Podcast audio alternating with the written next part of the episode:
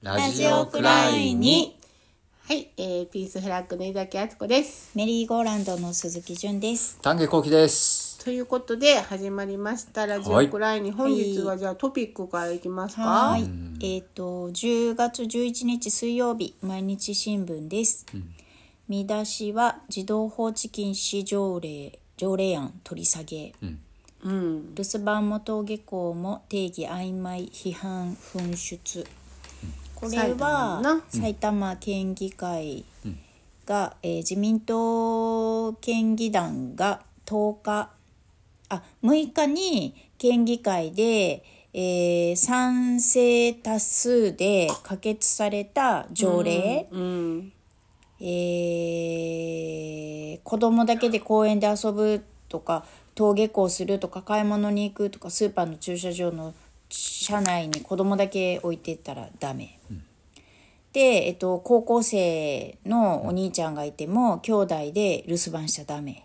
とかね、いあったじゃないですか。うん、うん。でそれを条例として可決したんだけれどもわずか4日で、えー撤回した。うん、でそれが、えー、と全国から、えー、1007件、えー、とこれが、えー、と1007件のうち1005件が反対のうん、意見が、えー、と寄せられた。でネットでも、えー、2万5千人を超える。すすごい勢いで私も署名したけれど勢いであの反対の署名が集まったので、えやばいやんやばいやんみたいな感じで大変お騒がせいたしました、放置の定義が過度に広域で曖昧とかね子どもの人権も含め憲法に違反するほどのことではないのかって一般批判の声を浴びて、あのやめときますと。この今記者会見してるのは誰なの？えーと田村匠自民党県議団長。あ、団長が埼玉市浦和市区。そうだから自民党の県議団っていうのがあってそこの代表の方やんねこの人は。うん。でただそのねもう一旦可決してるでしょ、うん。うん。それが驚きやねうまいね。やっぱり。そうよね。取り下げたっていうのはまあいい知らせではあるけど取り下げてもまたちょっとだけ形変えて出てくる可能性があるやん。だからそう議会の構成がちょっとどんな感じなんかやけどな、ん。やっぱり議会の中では止めれへんだよな、うん。っていうことやね。多数多いってことでしょ？その自民党員が。多分そうやね。多くて非常に強いんだと思う、うん。埼玉の中で保守勢力がめちゃめちゃ強いってことを意味してる、うんうんまあね取り下げでまあ良かったけれどもこんなのが通ったらもうちょっとうすらうすら寒いよな。でもこれ何のためにこれやりたいの？この人たち。だから一応彼らは正義だと思ってるわけでしょ？その例えばパチンコ店にその車の中に放置したままパチンコやって殺しちゃったとかっていう話みたいなものをなくしたいっていうものが放置禁止っていうことに一応なってるんだと思うけどもうそれはさ全く違うじゃん。全部これその親にあの何とかしろって言ってる話でしょ？そう。保護保護者。うんそう。保護者に。100%だから親とはこうあるべきだっていうものがものすごく確固たるものがこの自民党県議団の偉いさんたちの中にあるんだと思うのね。でもそれは本当にそのステレオタイプに親を当てはめるだけで今だって千差万別よはっきり言って状況もみんなバラバラ。そうだよね。シングルマザーの人だっているし、もう本当に苦しくてもうあのねちょっとした買い物でも自由にできない人だっているし、うん。うん。本当そうようね。ん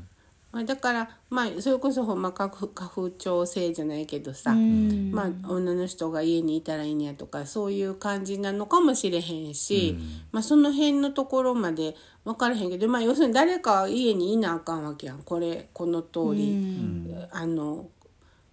こ留守番できひんやからね、子供さでんが。もやっぱりさなんかこの条例でね、うん。あのーこういう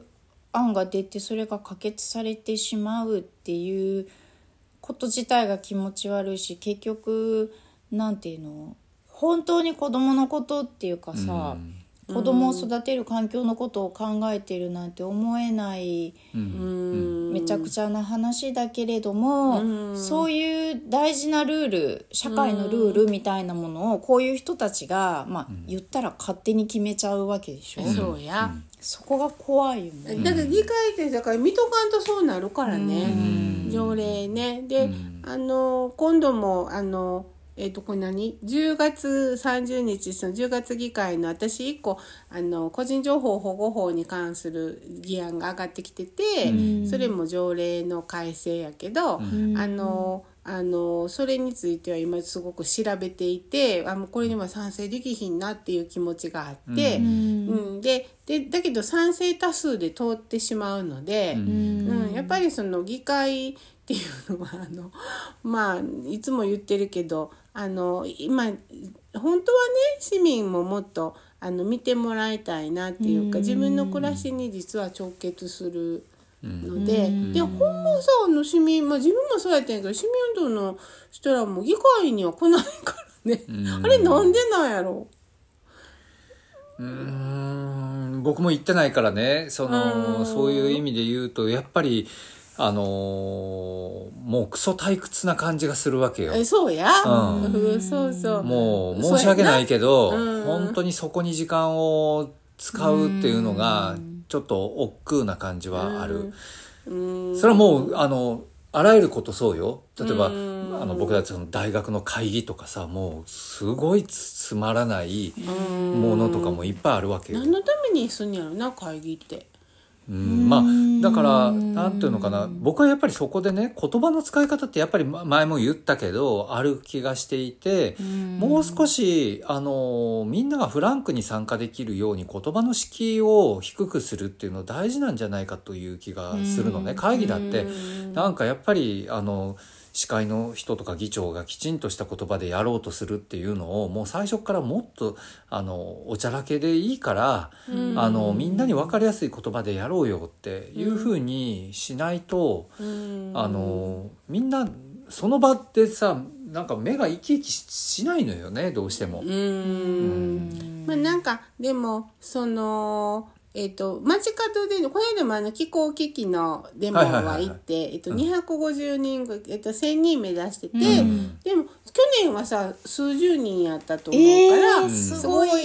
そうそう、それでえっとあれ街の中のあの大体でもこう手振ってくれたりこう OK マークしてくれるのは海外の人やったな、歩いててすごいもうバーって拍手してくれたり、あの海外の人はみんなすごい反応。海外の人って観光で来てる観人ってこ光の人。とそう。そうもう歩いてたらずーっとだから観光の人海外の人がいるからみんなこうすごい頑張れみたいな、うん。なので高校生の子が私らがこう歩いてたら3人で三まじあの最初手振ってたんやけどあの周りの人が誘ったら入ってきて一緒に歩いたりとかへねー。そんなんもあって。だから街角のアピールももちろん大事なんやけどやっぱりそのあの議会はあの意識的にあの見見るべきやとは思う。そうやな。自分にだから前も言ったけどさその翻訳する仕事、なんかそんなのに予算つけてくれんかな、あだから議会の国会もそうなんやけど言ってることが分からへん。あでそれは議員の仕事でもあるんだよ。議員が分かりやすく伝えるっていうのは多分議員の仕事でもあるからまあできる範囲で私もねなるべくとう、それってあっちゃんがずっと言ってるさ大学の先生の論文がさ、ん。何言うてるか分からへん、うん。難しくて分からへんっていうのと一緒やん、一緒一緒、うん。えほんまそうやな、ほんまそうや。でこれこのそんでそのあの仕組み自体もやっぱりあのもうちょっと フラットに話だから議会の建物の作り自体もなもっと民主的にしていけばいいと思う。もっともっと子どもたちの代には変わっていけばいいと思うから、そういう意味でもまあなんか伝えるっていうのも議員の仕事やとも思うけど市民もやっぱり自分らのことやからっていう自覚がねもう少し。だからそのでもこういうのがねニュースになってこれだけ大きく取り上げられてとかっていうことでその報道陣が入ってさちゃんとこうみんなが知ることになったっていうのはそのいいことやし埼玉県議会の中がどういうパワーバランスなんかとかって今ここで僕らが話してるようなことをねやっぱりみんな全国的に気になるなりだしたんじゃないかなっていう気もするし。でもこう気づいた人がいたからさ、声上げてくれたから分かったけど、全然気づかれへんって通ってたかもしれんやんか。そうだよね。でもこれすごいなんていうかその市民からだけじゃなくてね、PTA 協議会埼玉市の、もう子どもの最善の利益を反映したものとは考えられず、子どもを虐待かも虐待から守ることができるとも思えない。と反対意見を提出、とかさ、もう本当あらゆる方面から、あの国会議員とかね、国会議員もあかん言ったはんそうそうそう。こんなん聞いてへん聞いてへん何やってんのあんたたちみたいな。自民党からも？自民党。あ、それおかしいな。そう、だから結構本当にさ、や、やってまったみたいな感じがあまりにもなんていうか。へえ、そうおもろいだ。自民党もあかん言ったはんの。うん。そうだよ。でもそれはさ、やっぱりこの人たち、あの子育てのことをやっぱあまりに知らなかったんじゃないかな、ね、お子さんいいる人もいるやろうにね。絶対いるよね。いるよね、うん、なんなんやねやろなうん。がちょっともうおもろいぐらいに低レベルだったけれども、でもこんなふうに決まってるってことだよね。そうそうそうそう。やね、まあそうそうそう。あの言うたらな知らん間に決まる可能性ありますよっていうことやね。うん。なんかでもニュースは最近あんまりいいニュースがなんかねイスラエルも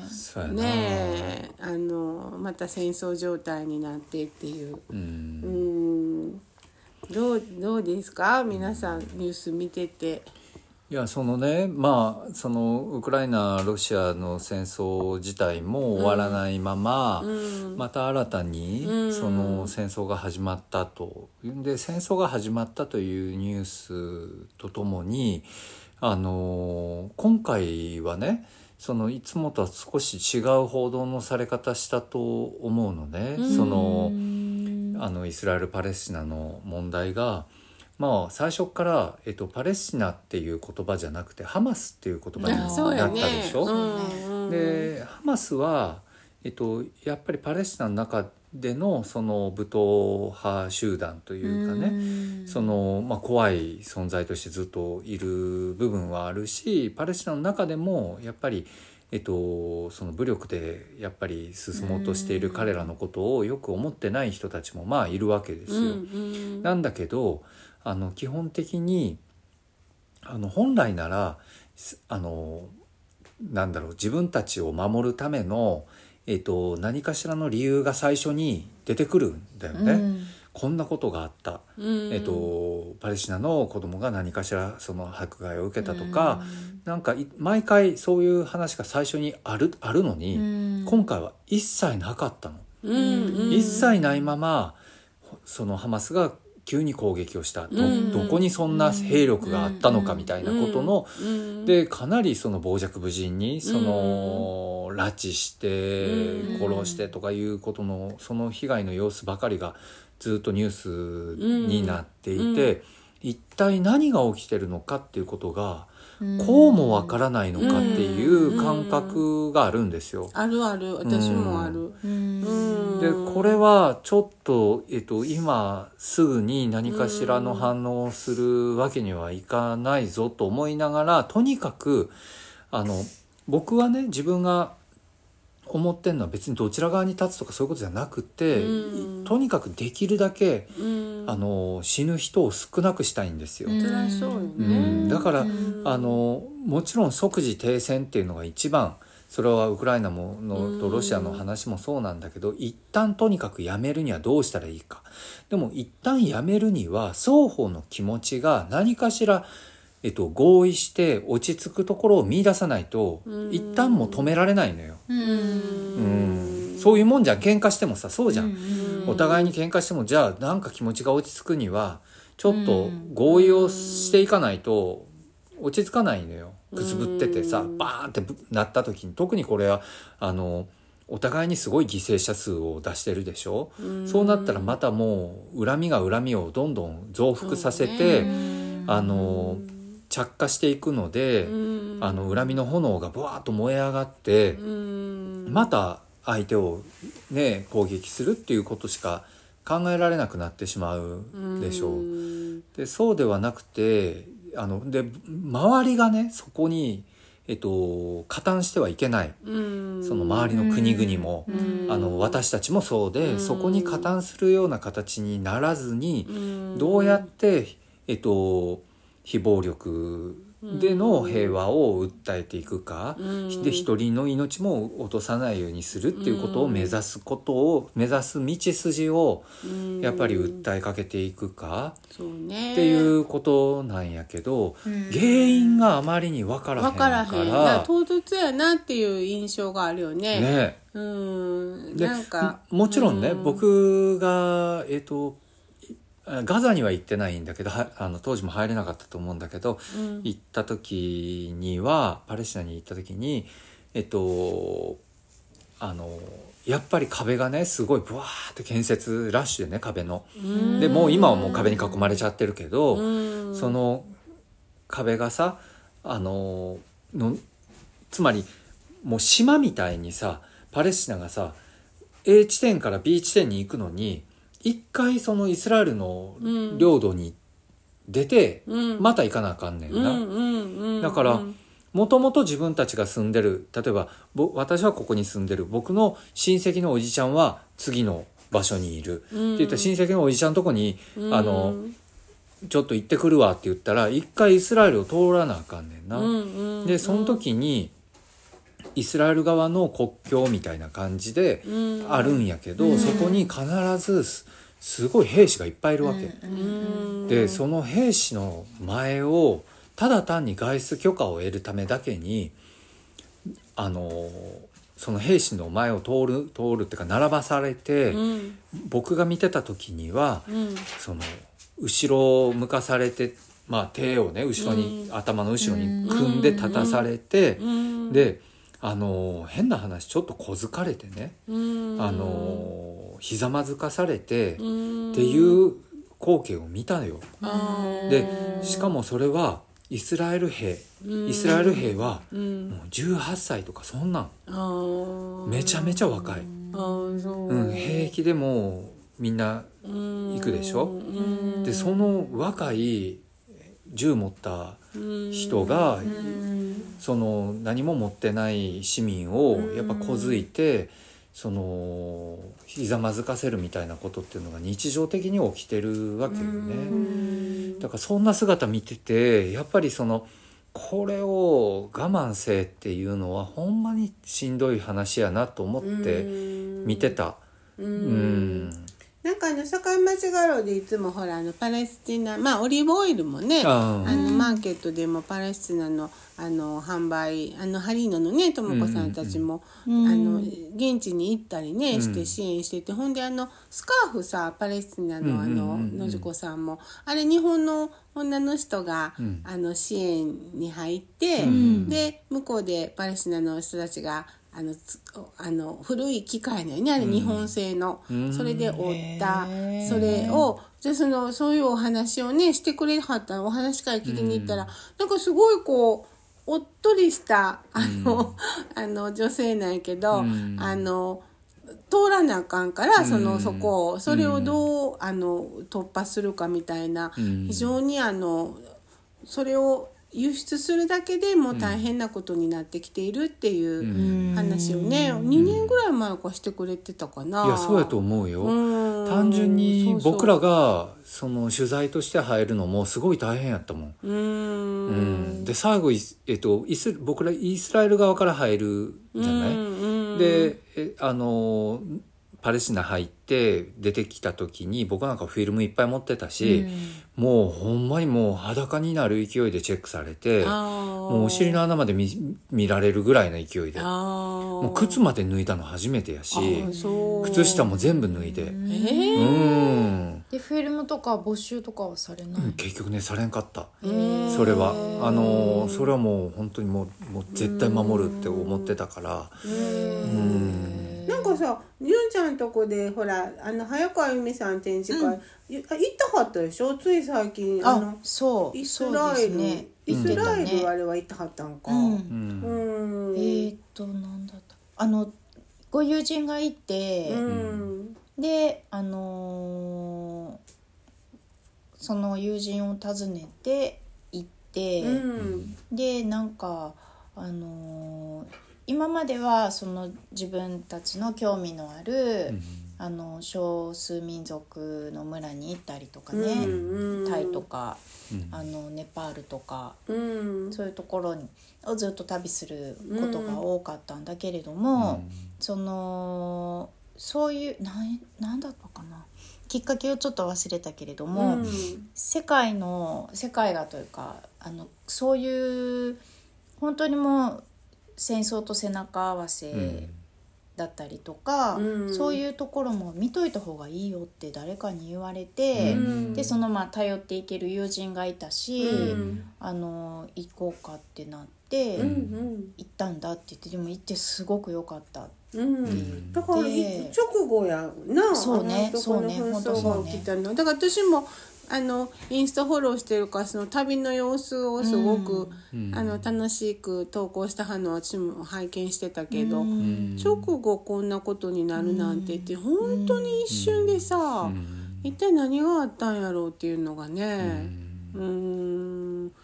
まあ、この先ちょっとその、まあ、前回のあの戦争の時もそうやけどその病院が攻撃されたり、そのライフラインが断たれる、そのまあその電気とかがまあ来なくなってその今度、まあ、水とかの問題とかも前はあったと思ったしもうあのそうなってくると今度市民側がね、あのそのハマスとその要は軍人同士の戦いの話じゃなくてやっぱり市民がどんどんどんどんそ、の死んでいくしうん。だからこ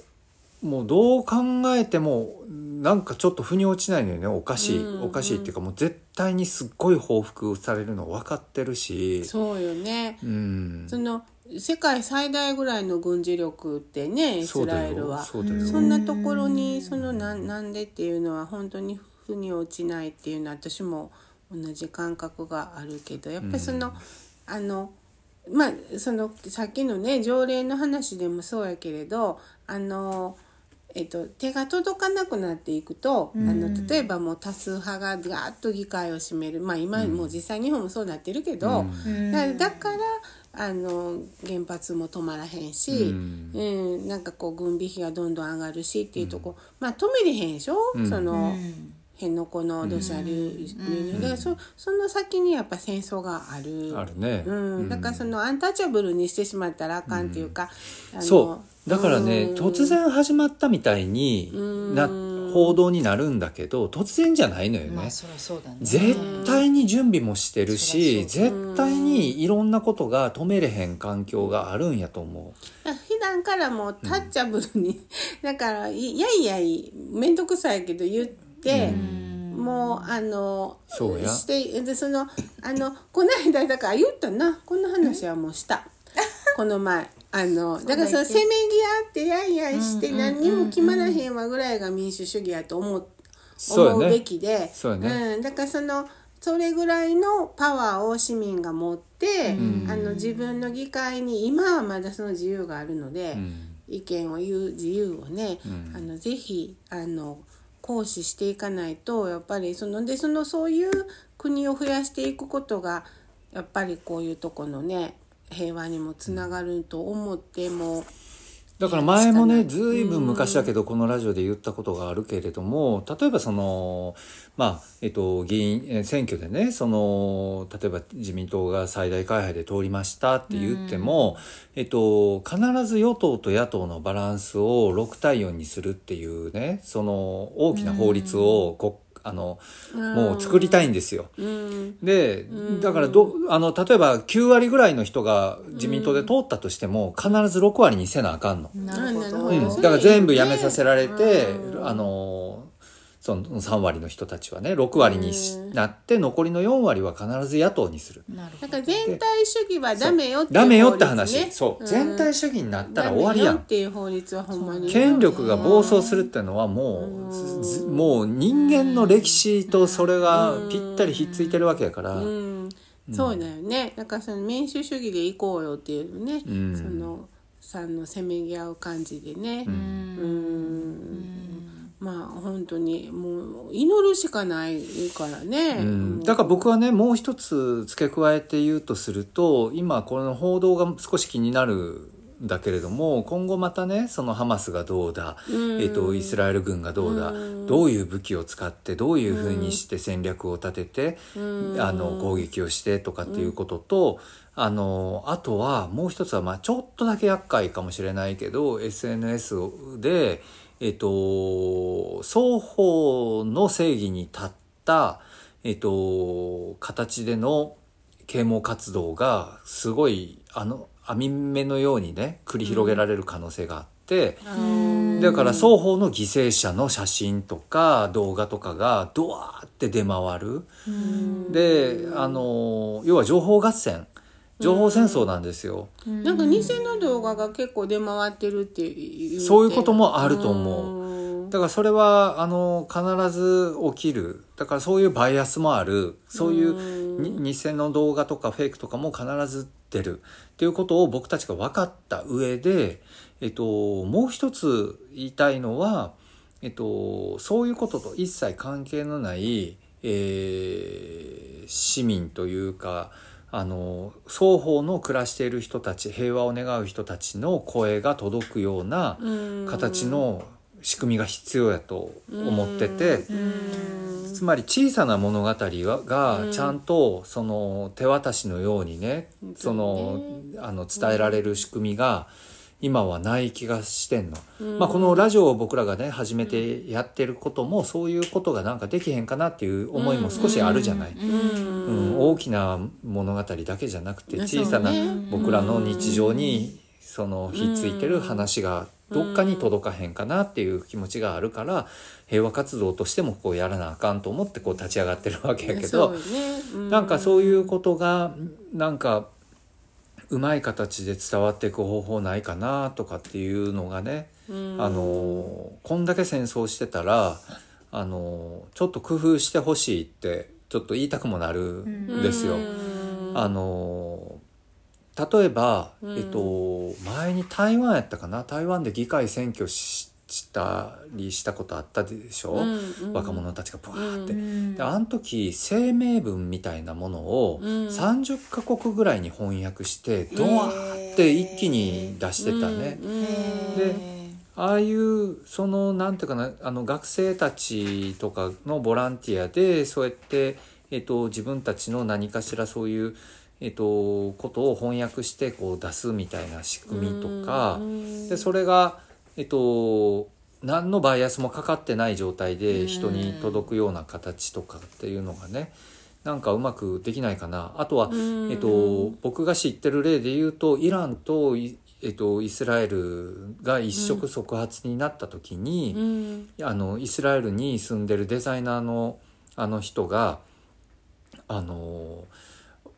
イランの人たちへっていう手紙を書いたの。それを、うん、まあ、フェイスブックに投稿しただけなんだけど、うん、その自分のね子供と一緒に写ってる写真と一緒に僕もあのただの一人のお父さんだって言って、うん、であのイランの人たちもただのその一人の、まあ親かもしれないし、その娘かもしれないし息子かもしれないし、あのでもただの一人の人やろっていう感じで俺らはその市民としてその戦争とかね争いを求めてないよねと、昔お前にもあああのイランの人にも会って友達もあのいるし、近いところにも友達もいるんだよみたいなことをねたーって書いたね、手紙を書いたんですよフェイスブックにただ投稿しただけの、でもそれがものすっごい広まってでそれを真似していイスラエルの人がみんな真似してねドワーってそれそのメッセージをどんどんどんどん次から次へと作ったんですよ。で最初それにこうしてイランの人がこうして投稿してきたのがあんの。でもそれは顔を隠してるわけよまだ。だって、ね、でもそれが爆発的に広がった後顔も出す人が出てきてどんどん。で双方であの俺たちの思いはこうだよなって。上の偉い人たちはそうやって戦争仕掛けてるかもしれんけど俺たちは違うよなっていうのを確認し合う場ができたのね。そういうことやね。いやほんまやね。そういうことがの仕組みが欲しいね。うん、だから SNS もそういうふうに使っていけたらねね再びと思うけど。はいはい。ということでまああの平和を願ってという。はい。はい。はい。また来週。来週。ラジオくらいに